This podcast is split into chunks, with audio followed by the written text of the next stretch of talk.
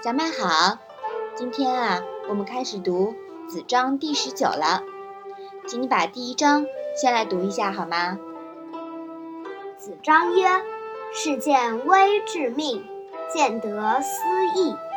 既思敬，丧思哀，其可已矣。”啊，那这一章啊是讲了什么呢？子章说：“治世遇见危局时，能竭尽全力。”哪怕付出生命的代价，看见有利可得时，能考虑是否符合道义；祭祀时能时刻谨记严肃恭敬；居丧的时候真心致哀。这样可以说是做到位了。我们在《微子》篇的末尾讲到呀，在一片萧索疮痍之中。当人们以为世界末日即将来临之时，天边突然射出一道霞光，然后一轮红日冉冉升起，霎时间横扫一切阴霾。救世主来了，是不是呢？天下呀，从来就没有救世主。如果说有，那就是我们自己，靠我们自己一代一代人前赴后继，薪火相承。宰鱼的致命碎志没有成功，但他的精神呀一直没有断。在这里呢，我们看到了孔子最年轻的一辈弟子子张挺身而出，大喝一声，于危局中首先喊出了“见危致命”的口号。《尚书大传·殷传》里面记载呀，孔子曰：“文王有四友。”自无德回也，门人家亲，是非序复邪；自无德次也，远方之士至，是非奔走邪；自无德师也，前有辉，后有光，是非先后邪；自无德友也，恶言不入于耳，是非欲五邪。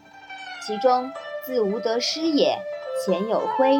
后有光一句啊，孔子非常自豪地指出，子张就像孔子的光辉。